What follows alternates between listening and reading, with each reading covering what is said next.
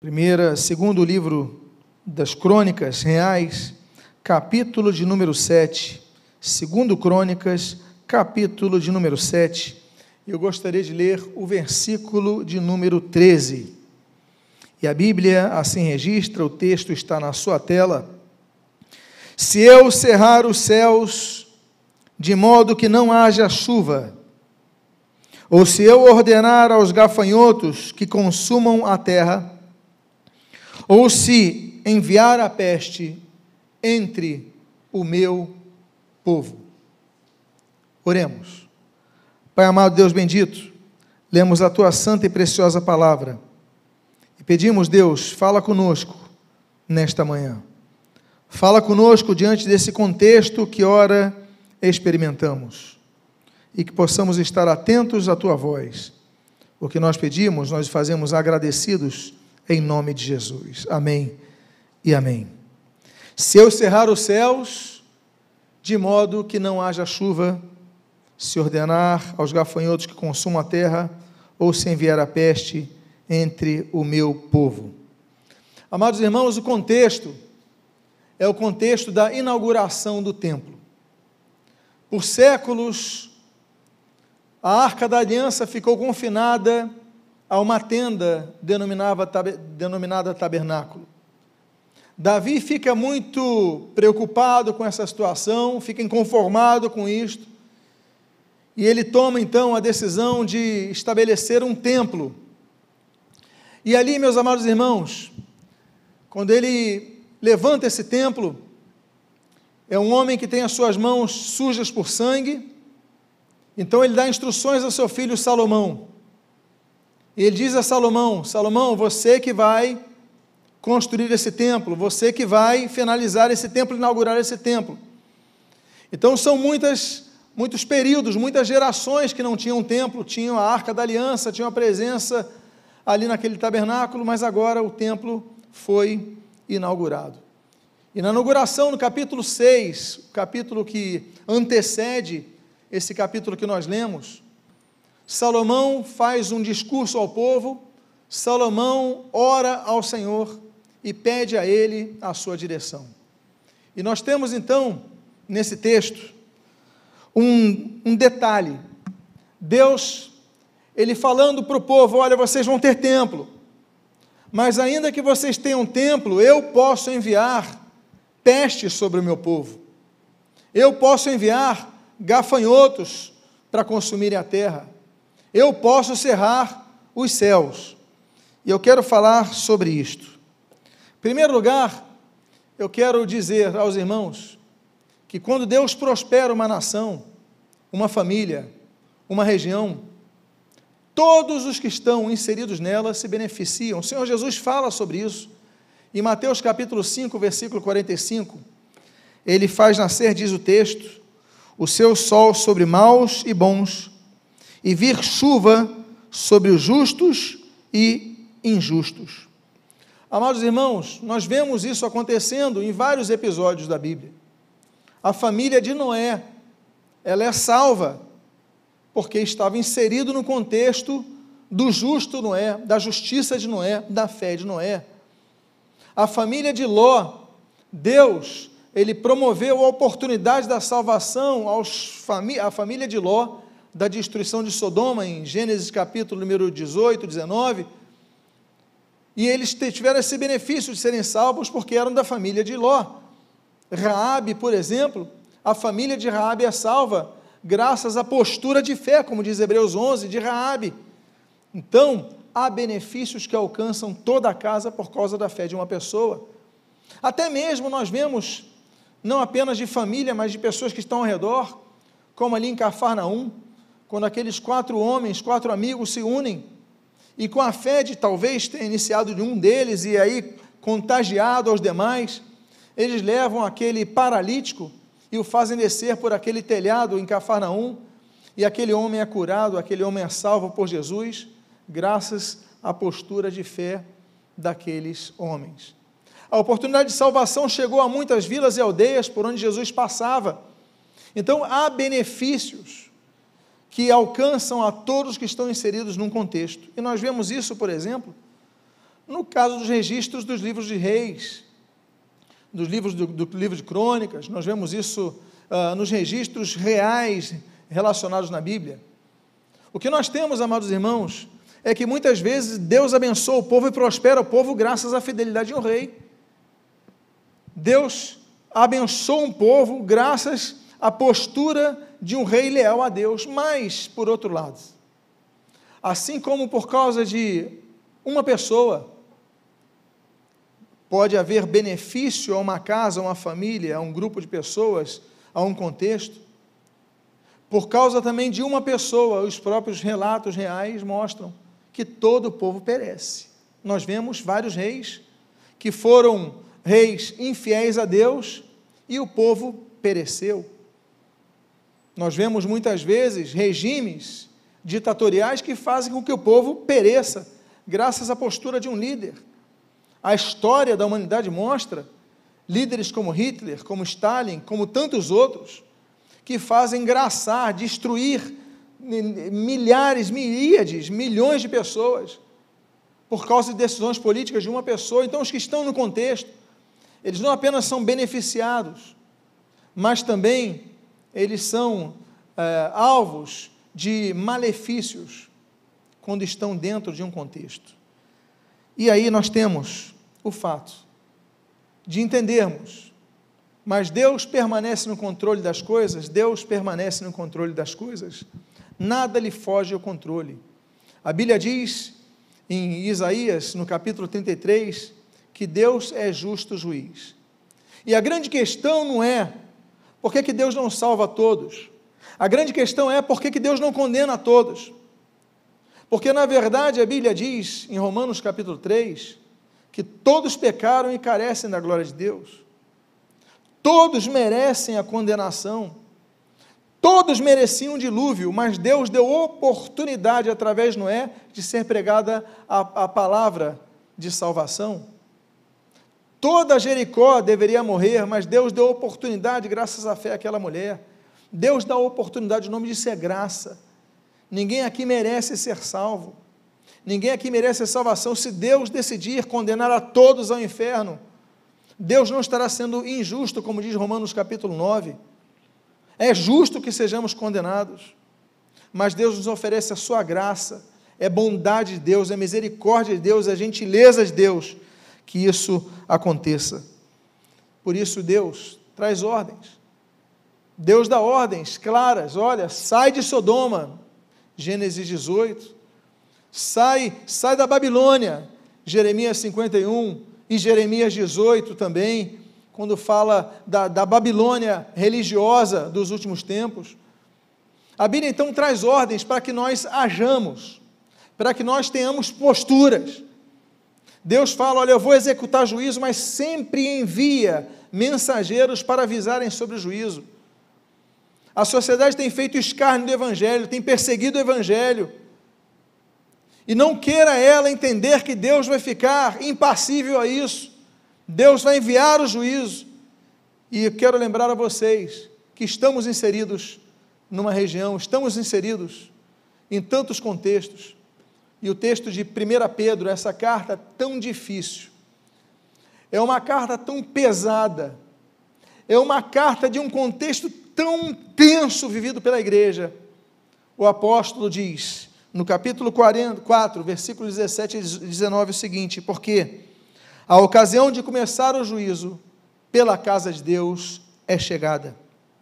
Ora, se primeiro vem a nós qual será o fim daqueles que não obedecem ao Evangelho de Deus?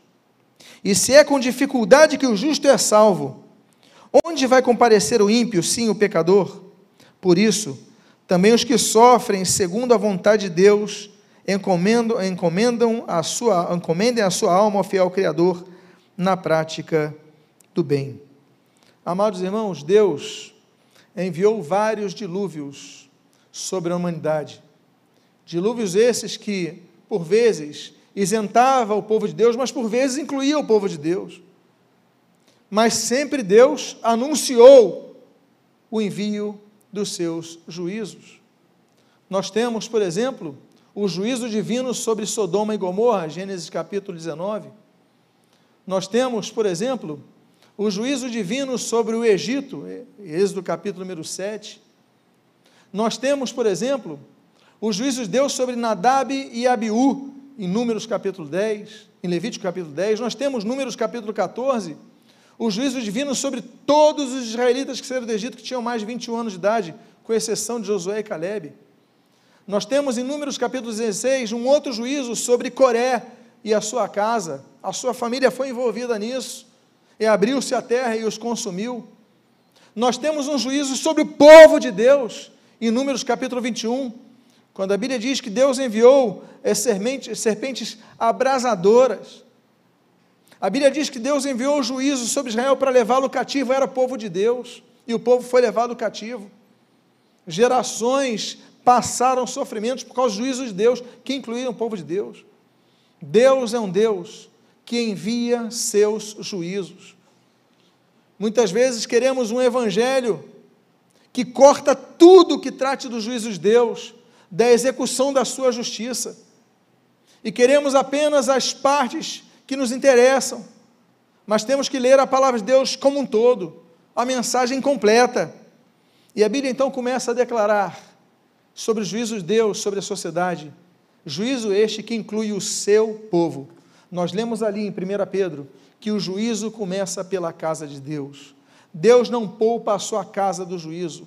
Deus não poupou muitos cristãos, milhares de cristãos foram mortos nas arenas, milhares de cristãos foram mortos, foram perseguidos, foram martirizados, como o nosso próprio Senhor Jesus Cristo, como a maioria dos discípulos que foram mortos, martirizados pela sua fé. Então Pedro alerta: olha, nós devemos estar atentos, é para nossa alma. Paulo alerta: nós devemos estar atentos para nossa alma. O que nós temos que fazer é cumprir a vontade de Deus. Mas Deus, Ele inclui o povo, e não pense você que o povo não está incluído no seu juízo. O texto, ele começa dizendo o seguinte: olha, se eu cerrar os céus, de modo que não haja chuva, a Bíblia fala sobre várias secas, são registradas na Bíblia. José, no Egito, ele profetiza sobre a seca, sete anos de seca, ali em Gênesis capítulo 41. Nós temos, por exemplo, a seca que foi anunciada por Elias ao rei Acabe, primeiro, primeiro Reis capítulo 18. Seca esta, que já durava seis meses, vai durar mais três anos, vai ser uma seca de três anos e meio sobre a terra e foi então ali profetizada por Elias. Em 2 Reis capítulo 4, nós temos mais uma seca, que é a seca que vivenciou Eliseu e os filhos dos profetas. Nós temos a seca, por exemplo, que foi vivenciado ali é, por Neemias em Jerusalém durante a construção de Jerusalém. Nós temos a seca que foi anunciada por Jeremias: olha, eles vão nas cisternas e não conseguem encontrar água. Há várias secas que nós vemos na Bíblia registradas. E muitas delas não são apenas fatores climáticos, porque sim, o que nós na humanidade temos feito traz consequências naturalmente à terra. Mas há muitas secas que são intervenções divinas, como o juízo sobre a terra, como esse texto diz: se eu cerrar os céus. Estamos naquela época uma sociedade muito dependente da agropecuária. A manufatura era pequena. A indústria era uma indústria mormente bélica ou de, de, de, de, de fazer vestimentas, praticamente isso. Não temos como hoje o, o desenvolvimento da sociedade, muito era agropecuária, a maioria da população vivia nos campos. Uma seca fazia com que, por exemplo, um povo todo podia ter que, se, é, é, que migrar a outra região, como nós vemos no registro da própria família de José. A seca fazia as, migra as migrações acontecerem, levava morte, levava doenças, falta de água. E Deus fala: olha, se eu cerrar os céus de modo que não haja chuva, Deus está falando isso para o povo dele. Deus envia o seu povo muitas vezes para o deserto. Deuteronômio capítulo 8 diz: Olha, eu vou levar o meu povo para o deserto. É Deus que nos direciona muitas vezes para o deserto. Por quê? Porque ali nós vamos ver, nós vamos ser testados se nós amamos verdadeiramente a Deus. Quando Jesus é levado para o deserto, naquele registro de Mateus capítulo 4, Lucas capítulo 4 também, A Bíblia diz que ele foi conduzido ao deserto pelo Espírito Santo, ou seja, Jesus foi levado pelo Espírito Santo ao deserto. Então não pense você que nós não podemos ser levados para o deserto, porque somos filhos de Deus, somos povo de Deus. Não, Deus pode levar o seu povo ao deserto. E pode levar por tempos que nós não esperamos. O povo de Israel não ficou uma semana, não ficou um mês numa linha reta conduzindo a terra prometida, não ficou 40 anos ali mais do que pretendiam, mais do que esperavam, mais do que desejavam. Eu quero dizer a vocês, irmãos, que Jesus falou quando estava ali no deserto. Quando Jesus ali falou a Satanás no final dos 40 dias, ele é tentado em três aspectos. Num deles, ele fala o seguinte: Olha, Satanás, ele usa o texto de Hebreus, capítulo 9: Nem só de pão viverá homem, mas de toda a palavra que procede da boca de Deus. A nossa dependência está em Deus, a nossa dependência está nas mãos de Deus. Nós temos que entender isso. Nós temos que confiar no Senhor, que muitas vezes Ele vai cerrar os céus e o povo de Deus vai estar no meio desse juízo. E a Bíblia diz então, e se eu, a Bíblia diz, o texto não está aí, eu pulei, mas a Bíblia diz: se ordenar aos gafanhotos que consumam a terra. Amados irmãos, o gafanhoto é um inseto que pesa 3 gramas e meio. Mas onde está a força dele? Está em alguns aspectos. O primeiro deles, e porque isso se torna uma praga que pode destruir o povo, é que o gafanhoto ele tem 3 gramas e meia, mas todo dia ele precisa comer o peso do seu corpo. Imagine você, com o peso que você tem, se todos os dias você tivesse que comer o mesmo peso que você tem. Agora, se você no dia seguinte não tiver é, alimento para isso, você vai ficar desesperado. A pessoa com fome, ela fica fraca, fica desesperada, ela precisa comer. E o gafanhoto, então, precisa simplesmente o, o tamanho, o mesmo peso do seu corpo para comer. Agora, os gafanhotos são depositados na terra, os ovos dos gafanhotos, gafanhotos são depositados na terra. E ali na terra, os gafanhotos, eles não nascem é, por grupos, eles esperam o tempo úmido da terra. E quando a terra fica úmida, os ovos começam a abrir ao mesmo tempo. Por isso que surge a, a praga dos gafanhotos. Por quê? Porque quando há umidade da terra, os, os, os, os ovos nascem ao mesmo tempo. É muita quantidade. Dizem os estudiosos em gafanhotos que as pragas elas podem ter até um bilhão de gafanhotos, chegando, em alguns casos, a 10 bilhões de gafanhotos. Imaginem vocês 10 bilhões de gafanhotos que podem correr a 340 quilômetros a, a, a, extensão deles, uma trajetória imensa, quase mais, mais ou menos como se fosse do Rio a São Paulo, a cidade do Rio a capital de São Paulo. Essa trajetória dos gafanhotos que podem consumindo tudo para conseguir satisfazer a sua fome. A Bíblia diz: e eu ordenar aos gafanhotos que consumam a terra. Lembre-se que Deus ordenou os gafanhotos em Êxodo capítulo 10 que consumissem a terra do Egito. Mas naquele caso, foi para os egípcios. Nesse caso, é para o povo de Deus. E a Bíblia então continua dizendo, no seu versículo de número 13: E eu enviar a peste entre o meu povo.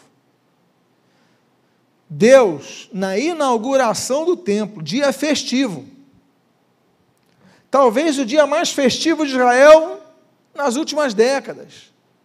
Inauguração do templo, e Deus fala o seguinte: olha, mas fiquem atentos. Ainda que vocês estejam celebrando, fiquem atentos, porque templo não é vida. A vida é a presença de Deus no coração compungido, é o Espírito Santo habitando em nós. Muitos vão ficar atrelados ao templo. Muitos vão ficar pensando que por estarem no templo são salvos. Não. A Bíblia diz: sem santidade ninguém verá o Senhor. A Bíblia diz que nós devemos andar com humildade perante o Senhor. A Bíblia diz que nós devemos buscar ao Senhor. Então, se eu enviar a peste entre o meu povo, ainda que tivessem templo, eles podiam ter peste. Ainda que possamos ser membros de igrejas, ainda assim Deus pode enviar o juízo contra nós eu coloquei os termos hebraicos que eu achei muito interessante em relação a esta expressão. Primeiro é shalak. se eu enviar. Shalak em hebraico significa direcionar, dar direção. O que, que significa isso? Que pode Deus ter enviado então ali e os ovos nascessem, e aquele, aquele bilhão, aqueles bilhões de gafanhotos se levantassem e começassem a voar, e quando eles estão voando, eles ficam mais fortes, porque eles ganham ali aquela, aquela força é, que vai sendo promovida pelo grupamento de, de asas batendo, ou seja, eles vão voando cada vez mais intensamente, com mais força, com mais velocidade. Inclusive a Bíblia fala da força dos gafanhotos, a Bíblia fala da peste dos gafanhotos em Joel, capítulo número 2, capítulo 1, capítulo 2, que enviar sobre o povo de Israel o gafanhoto migrador, o gafanhoto cortador, o gafanhoto devorador e o gafanhoto destruidor, quatro categorias de gafanhotos que Deus enviou ali. Mas Deus também fala dos gafanhotos como exércitos numerosos, como por exemplo Isaías fala dos assírios, como por exemplo em, em Juízes capítulo 6 fala da velocidade dos midianitas como, como, como gafanhotos, como a própria Bíblia diz ali no relato daqueles dez daqueles dez espias, né, eles são como gafanhotos, os filhos de Anak, né, são gigantes e nós, vão acabar com a gente. Mas, meus amados irmãos, aqui Deus está falando: eu vou direcionar os gafanhotos até vocês. Eu posso direcionar os gafanhotos para atingir a igreja. Se aplicarmos isso no dia de hoje, essa, esse povo hoje, a casa do Senhor, a igreja do Senhor, os servos do Senhor, eu, ele fala o seguinte: olha, se eu enviar, se eu direcionar, se eu xalac entre o meu povo. Então aqueles ovos surgiram, a perseguição começou a vir, as calamidades começaram a vir e Deus direciona para o seu povo. Não estamos, não estamos é, bloqueados de um juízo de Deus.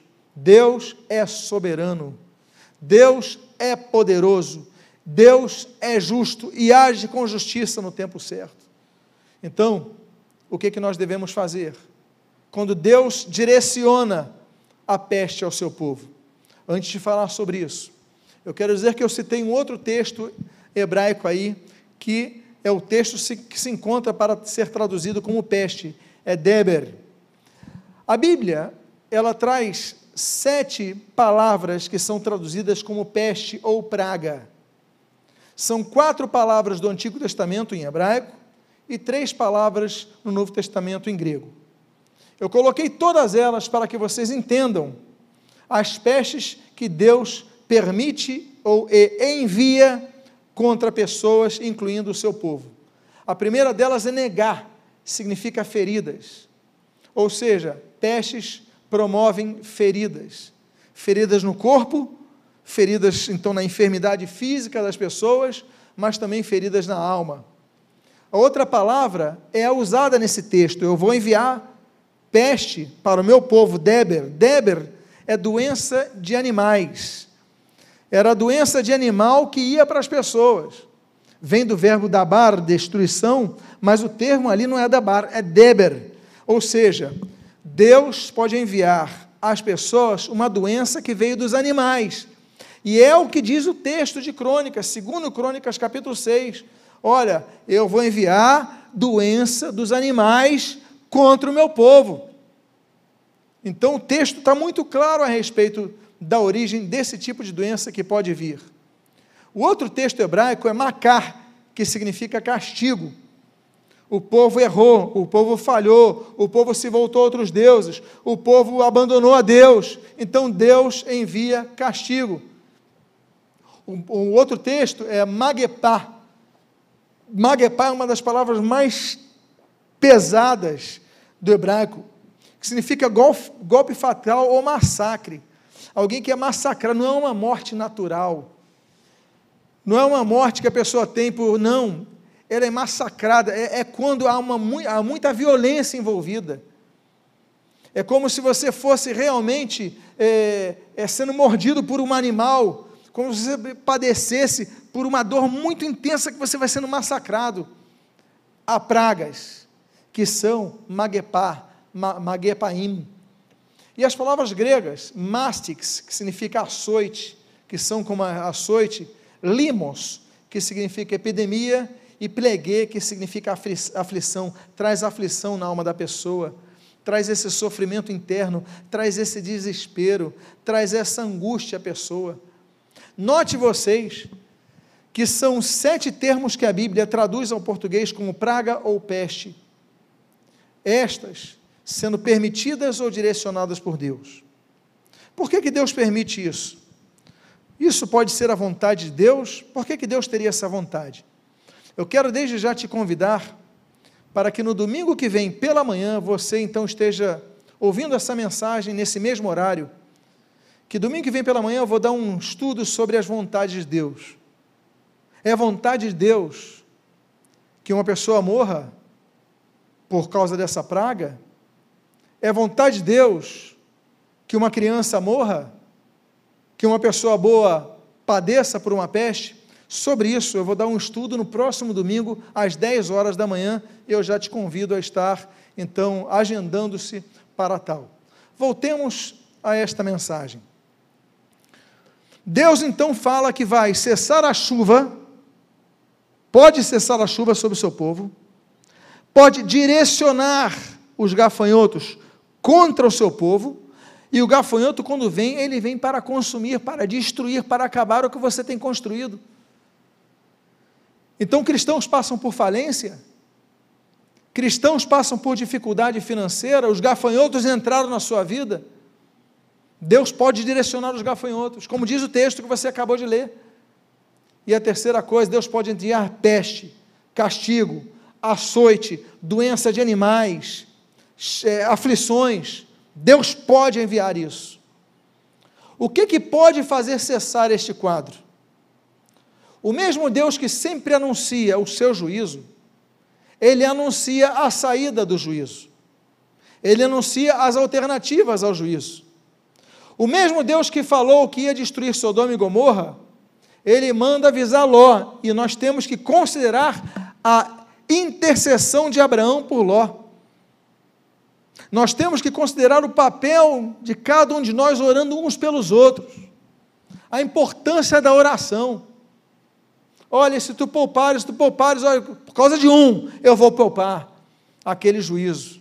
E graças pelo que nós vemos da intercessão de Abraão, Ló foi poupado naquela, naquele juízo de Sodoma e Gomorra. Nós temos que orar, sim, para que Deus poupe vidas.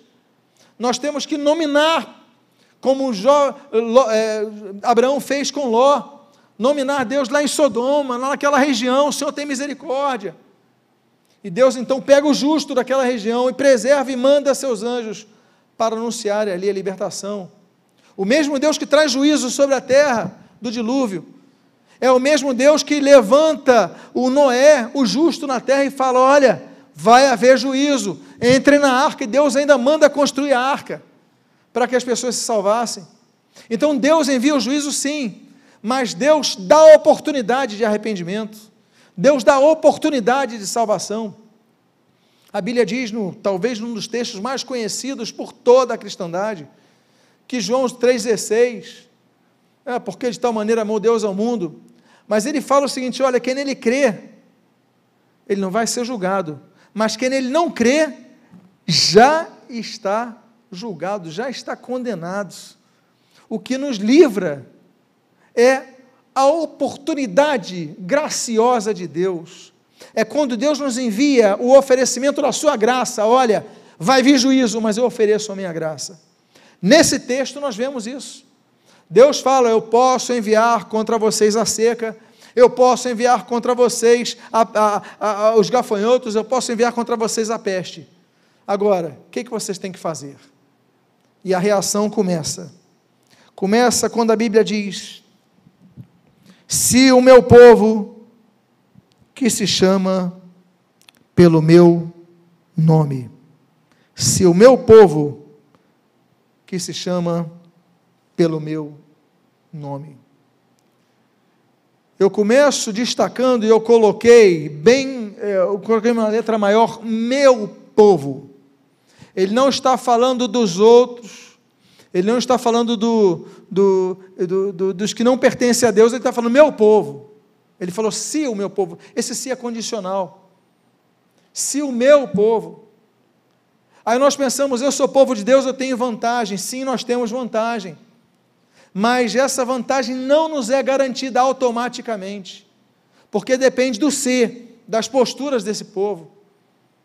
A Bíblia diz no Salmo 81: Olha, esse povo, o meu povo não quis me ouvir, ele falou: meu povo não quis me ouvir. Deus fala em Isaías, capítulo 1, olha, o meu povo não entende. Ele fala em Isaías capítulo 5, o meu povo será levado cativo. É por isso que ele fala em Amós capítulo 7, vai e profetiza ao meu povo. O povo dele tem que ouvir.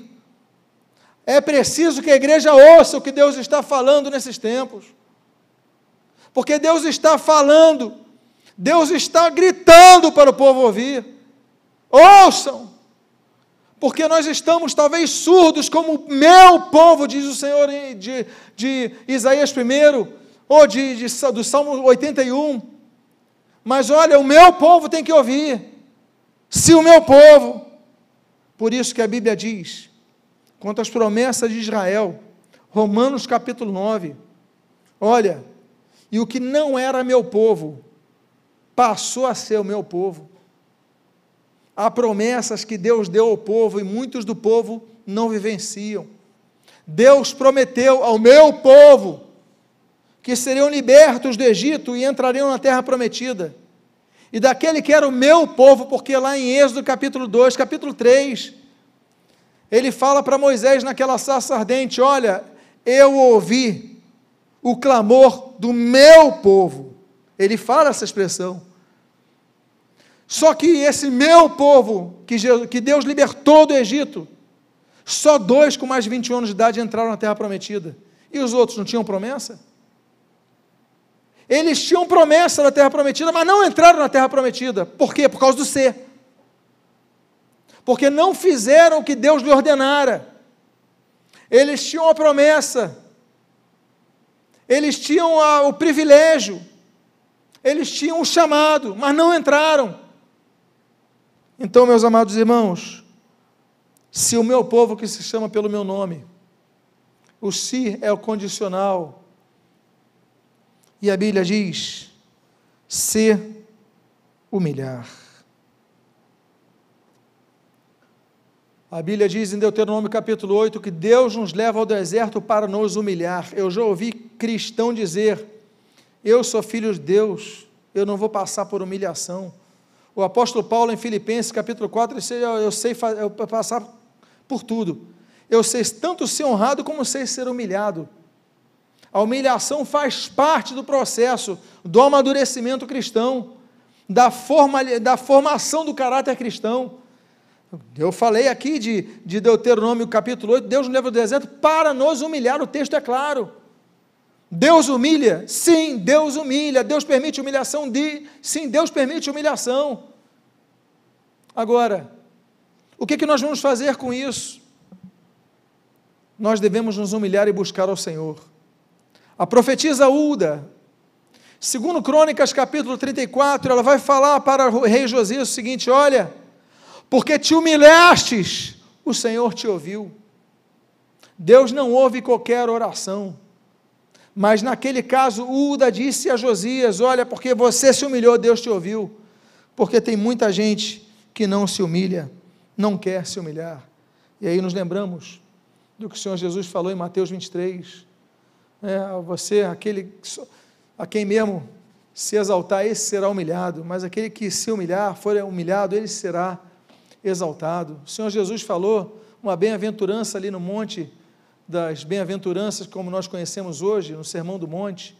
Bem-aventurados humildes, porque deles é o reino dos céus. A humildade é o caminho, a humildade é o processo, a humildade é, é, é, é a senda do crescimento espiritual. Mas nem todo cristão quer ou aceita ser humilhado. Mas a Bíblia diz: olha, você quer que eu não envie a peste? Você quer passar por isso? Então se humilhe.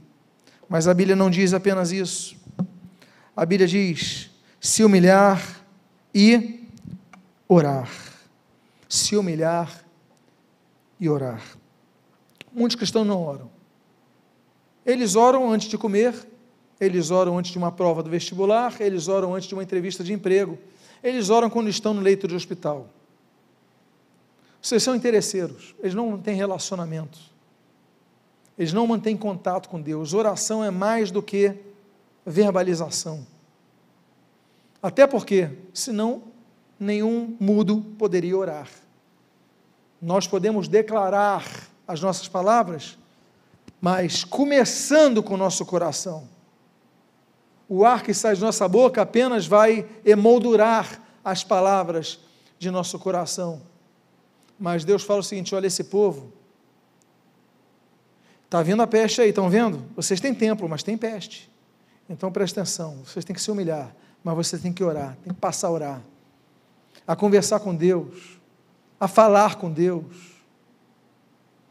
Meus amados irmãos, orar é algo muito mais sério do que apenas uma comunicação, porque Deus não ouve todas as orações. A Bíblia diz em Zacarias capítulo 7 que Deus não ouve oração quando há desobediência. A Bíblia diz em Isaías capítulo 59 que não há, é, Deus não ouve oração quando há pecado, não confessado naturalmente, como nós lemos ali em 1 João 1,9 e tantos outros textos. Tem pecado? Confessa o teu pecado a Deus. Ora ao Senhor. Ele não despreza um coração quebrantado, Salmo 51. Deus não despreza, mas ora ao Senhor, busca ao Senhor. Agora, quando você orar, você usa uma coisa fundamental: fé.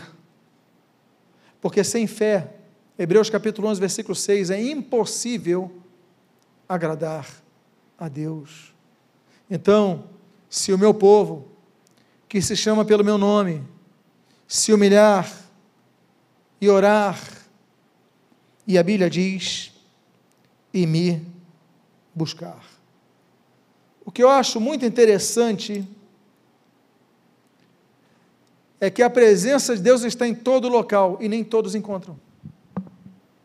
Deus é onipresente, mas nem todos encontram Deus. Por quê? Porque não o buscam. Buscar-me-eis e me achareis quando me buscardes o quê? De todo o vosso coração. Você vai buscar, não vai encontrar o Senhor se você não buscar de todo o seu coração. Mas quando você buscar ao Senhor, você vai encontrá-lo. E quando você vai encontrá-lo, Amós, capítulo 6 diz: Buscai-me e vivei. Meus amados irmãos, nós devemos buscar ao Senhor. Buscar como algo que, se nós tivéssemos como, como aquela pessoa, busca uma coisa que perdeu. Uma vez eu perdi a chave de casa, procurei, não estava nos bolsos. Voltei ao escritório, não estava no escritório. Fiquei tendo que aguardar a Cláudia chegar em casa para poder entrar em casa. Já esqueci chave de carro. Onde está a chave do carro? Não sabia onde tinha colocado. Provavelmente você já esqueceu de várias coisas. Mas quando você esquece, o que, que você faz? Você busca, você procura. Se está faltando algo no teu coração, se essa chama está desaquecida, procura o Senhor. Procura de todo o vosso coração. Ele fala: olha, a peste está por vir, vai chegar ao meu povo, pode ter templo, pode estar sem templo, a peste chega. Agora, se você me buscar, Deus quer que você busque ao Senhor, buscar e viver. Meus amados irmãos, humilhar e orar e me buscar, mas Deus ainda traz uma outra obrigação a que o cristão, com o templo sendo inaugurado, e aqui nesse templo presencialmente, ou na sua casa, como você está fazendo agora. Ah, mas eu sou templo do Espírito Santo, mas o Espírito Santo habita em você. A grande questão é se converter dos seus maus caminhos.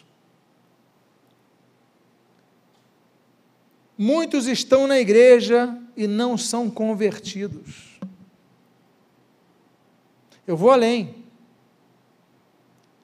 Muitos, eles são discípulos de Cristo, e não são convertidos, como o Senhor Jesus fala em Mateus capítulo 18. Quando os discípulos embarreiraram as crianças, ele diz: Olha, se não vos convertedes e não vos tornastes, tornardes como esses pequeninos, não entrareis no reino dos céus. Jesus falou: vocês, discípulos, têm que se converter, porque discípulo é aprendiz. Mas nem sempre aprendiz aprende tudo. Vamos avante. Lucas 22, Pedro. Ele falou: Pedro, quando te converterdes, olha, você vai cuidar dos teus irmãos. Por quê? Porque Pedro ali não estava convertido. O que é converter? É verter do caminho. Mas, a Bíblia diz, Senhor Jesus fala, louco, essa noite pedirão a tua alma. O que darias em troca da tua alma? Você pode converter o mundo inteiro, mas perder a sua própria alma. Evangelistas precisam se converter. Mas, Senhor, todos os, os que se dizem servos de Cristo precisam se converter. A Bíblia diz, Mateus capítulo 7, olha, em teu nome eu preguei, em teu nome eu curei, em teu nome eu expulsei demônios. E o Senhor Jesus fala: Apartai-vos de mim, não vos conheço. Por quê? Porque não buscavam. Por quê? Porque não oravam. Por quê? Porque não se converteram aos seus maus caminhos. Está fazendo algo errado, deixa de fazer. É o que Jesus falou para aquela mulher que estava a ser apedrejada: vai não peques mais. Mas o problema é que nós não queremos nos converter, queremos estar na igreja, queremos dizermos cristãos ouvindo a mensagem na casa. A pessoa diz: sou cristão porque ouvi a mensagem. A praga vem. Deus fala sobre isso no texto de 2 Crônicas 7, 13. Ele fala claramente. Mas vocês têm uma alternativa. Vocês têm alternativa se vocês orarem. Vocês estão dizendo, estão dizendo, são meu povo, então tá bom. Que eu possa ver isso através da vossa, do vosso entendimento que vocês podem passar por humilhação, que eu levo ao deserto, que vocês possam é, orar, que vocês possam me buscar, que vocês possam se converter dos vossos maus caminhos. E aí nós temos a grande palavra. Eu sei que muitas palavras que virão para finalizar esse versículo são belíssimas. Mas tem um ponto, numa parábola crescente e decrescente, tem um ponto que significa o ponto de mudança, o ponto da guinada. Há uma mudança, e essa mudança está na palavra então. Quando nós ouvimos a palavra então, nosso coração se aquece de esperança. Porque ele fala: olha, eu vou cessar chuvas, eu vou enviar os gafanhotos, eu vou enviar a praga, mas se vocês se humilharem, orarem, me buscarem, se converterem em vossos maus caminhos, então, agora começa o então. O então muda tudo. Deus diz, então. E nos lembramos quando Deus fala então, quando Deus, Êxodo capítulo 10, então fez soprar um vento oriental e tudo muda. Joel capítulo 1, então Deus interferiu e mudou a, aquela praga do seu povo. Então é fundamental. E o que, que Deus fará? Então, a primeira coisa, eu ouvirei dos céus. Volto a dizer aos irmãos: Deus não ouve todas as orações. A iniquidade, Salmo 66, Deus não ouve. A desobediência, Zacarias 7, Deus não ouve. A pecado, Isaías 59, Deus não ouve. Mas tem uma oração que Deus ouve. A oração que Deus ouve é a do Salmo 51. Um espírito quebrantado, um coração compungido. Olha, esse daí eu não vou desprezar, não desprezarei. Deus ouve o coração quando é o coração quebrantado. É um coração que tem a sinceridade em dizer: Deus, me perdoa, eu quero fazer a tua vontade. Quem aqui não errou? Quem aí na sua casa não errou? A Bíblia diz em Romanos 3, 23, claramente: meus amados, todos erraram, todos pecaram, carecem na glória de Deus. O que Deus espera de nós? Uma ação, para não continuar fazendo isso.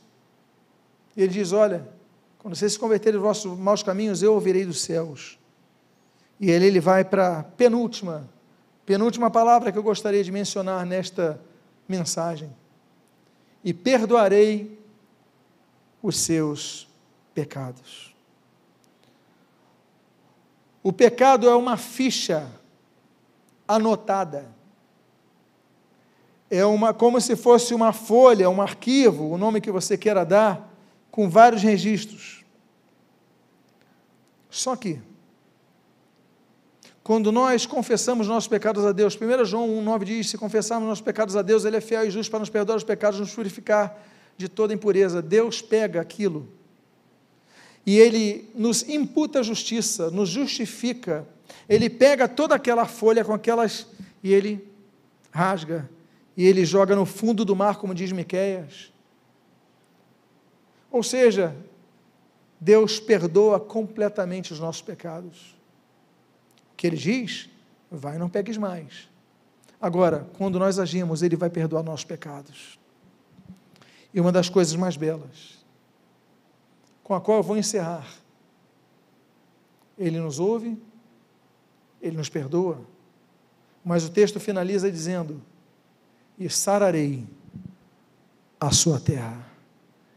Devemos buscar ao Senhor a sua intervenção, para que dentre o seu juízo ele nos sare. Eu sei que o tempo de cada um nesta terra está definido. O livro de Jó diz que ninguém pode acrescentar um dia na sua existência. Deus pode fazê-lo? Pode, como fez, por exemplo, em Isaías 38, com o rei Ezequias, acrescentando-lhe 15 dias. Não lhe acrescentou 16 dias, é, anos, lhe acrescentou 15 anos. Deus pode ressuscitar, como fez a Lázaro, e a tantos outros, mas voltaram a morrer. Todos nós temos um tempo definido nessa terra. Agora, nós podemos, podemos pedir, como Ezequias fez: Senhor, me perdoa, me humilhe diante de ti, e Deus pode sarar a sua terra. Eu queria fazer um convite a você que está em casa, a você que puder ficar de pé. Eu quero fazer, convidá-lo a fazer essa postura, tomar essa postura para que nós possamos orar ao Senhor, por nossa família, por nossa casa, por nossa nosso emprego, nosso contexto, sim, mas também por nossa cidade, nosso país, sobre toda essa terra que graça debaixo de o juízo divino, que está debaixo do juízo divino. Pai amado, em nome de Jesus, aqui nós a ti rogamos. Tem, tem piedade de nós, Pai. Tem misericórdia de nós, Pai. A Ti nós clamamos por nossa família, por nossas vidas, por nosso, nosso emprego, nossas igrejas, nossos irmãos. A Ti nós clamamos, Pai, por nossa cidade, por nossa nação. Nós a Ti clamamos por toda a terra, Pai, que está debaixo desse juízo. Tem misericórdia, intervém, sara a nossa terra, Pai. Sara a nossa terra, Deus. Tem misericórdia de nós, que o Teu povo, Pai, ele possa Te buscar mais nesse período, Senhor ele possa buscar mais na tua palavra, ele possa buscar mais com o coração compungido, Senhor. Que ele possa te buscar mais, Pai. Ele não fique apenas condicionado às pregações eh, de domingo de manhã, domingo à noite, terça, quarta, quinta, seja lá o dia que for, mas a todo momento ele esteja atento, te buscando, Senhor. Tem misericórdia, Pai. Abençoa o teu povo, Senhor. Nos livra dessa praga, desse mal, dessa peste, Deber, Pai de outros termos que aqui foram colocados. Senhor, nos livra disto, Pai. Que essa praga não chegue à nossa casa, Pai, como prediz o Salmo, Senhor. Como essa, que essa praga não chegue nos nossos lares, como aconteceu ali na região do Gozen, no Egito, Senhor. Sei que ali aconteceu, em outras ocasiões não aconteceu, porque tu querias infringir o seu juízo, e eu volto a dizer: nós cremos que tu és soberano, Pai, mas o que nós pedimos é misericórdia, o que nós pedimos é a tua graciosa misericórdia, Pai que nós possamos dizer sim, nós vamos entrar na arca, que não é estar proclamando é que entremos, que nós possamos dizer sim, nós vamos sair da Babilônia, sim, nós vamos sair de Sodoma, sim, nós vamos sair, Pai, e tenhas misericórdia de nós, abençoa as nossas vidas, e o que nós pedimos, nós fazemos agradecidos, em nome de Jesus, amém e amém. Antes nós encerrarmos, eu convido a você, ainda que esteja na sua casa, a dar a mão à pessoa que está do seu lado. Vamos encerrar esse culto ao Senhor, ainda que tenha sido nos lares, mas o Espírito Santo está aí, aí é casa do Senhor, aí é templo do Senhor, onde a, tua, a planta do teu pé pisar, aí é templo do Senhor. Então se una a esse outro templo agora, dê as mãos para ele, Pai amado. Agradecidos pela tua palavra, pedimos as tuas misericórdias sobre nós e agradecemos, Pai, porque o juízo não vem sem antes os teus profetas anunciarem a tua palavra. A palavra da profecia foi anunciada nesta manhã, tem sido pregada, assim como nesses dias, Pai amado, e que teu povo haja tome uma postura, mude e se converta de seus maus caminhos. E o que nós pedimos, orando por nossa nação, orando pela nossa família, orando pela família da fé, a tua igreja, nós fazemos agradecidos, em nome de Jesus. Amém e amém. Que Deus te abençoe rica e abundantemente, em nome de Jesus. Antes de nós finalizarmos, eu queria lembrar a você.